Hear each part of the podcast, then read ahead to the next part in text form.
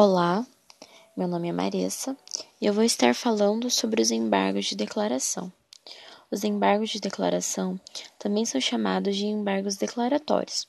São uma espécie de recurso com a finalidade específica de esclarecer contradição ou omissão ocorrida em decisão proferida por juiz ou por órgão colegiado. São previstos tanto no Código de Processo Penal quanto no Código de Processo Civil.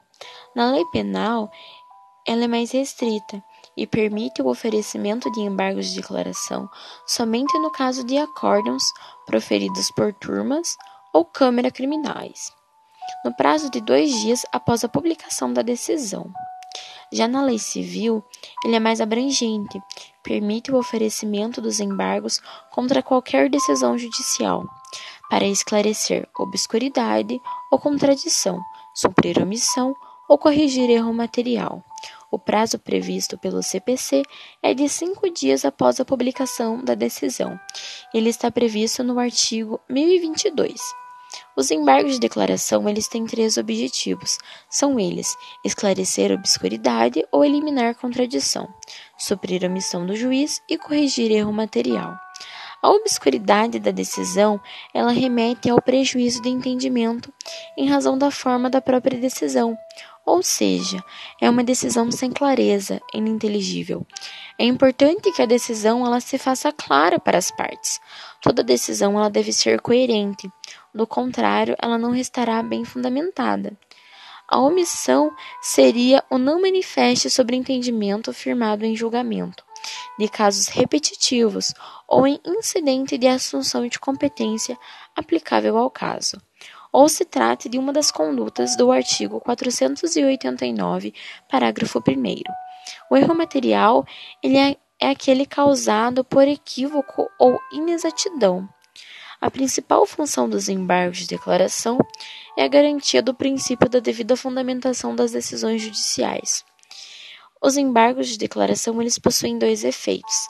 São eles o efeito devolutivo que é aquele que devolve a matéria ao judiciário para reavaliação, e o efeito interruptivo, o qual tem o efeito de interromper os prazos para ambas as partes, para interpor os outros recursos. Ou seja, o prazo ele volta a estaca zero a partir da intimação. Os efeitos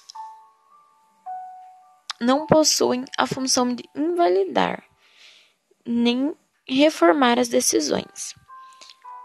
As partes elas são denominadas de embargante ou embargado. Os embargos de declaração, eles são uma das hipóteses em que o magistrado pode alterar a sentença após a sua publicação, conforme o artigo 494, que nos diz que a sentença publicada, ela poderá ser alterada para corrigir-lhe de ofício ou requerimento da parte, inexatidão material ou erro de cálculo, ou por meio de embargo de declaração. O artigo 1026, ele prevê a possibilidade de concessão de efeito suspensivo, que ainda a regra para o recurso seja a não concessão.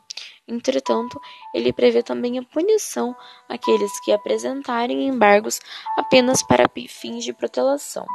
O acórdão do STJ nos diz que o embargante que impuser recurso manifestante protelatório estará sujeito ao pagamento de multa não excedente a 2% sobre o valor da causa atualizado, ao pagamento de multa de até 10% do valor da causa atualizado e o condicionamento de interposição de qualquer recurso ou depósito do valor, caso reiterados embargos manifestantes protelatórios a não admissão de novos embargos de declaração, caso os dois anteriores tenham sido assim considerados. Ou seja, os embargos de declaração eles são um instrumento jurídico por meio do qual a parte pede esclarecimento ao juiz ou tribunal sobre qualquer decisão proferida. Ele é parte do rol de possibilidade recursal e está previsto no CPC, dos artigos 1022 a 1026.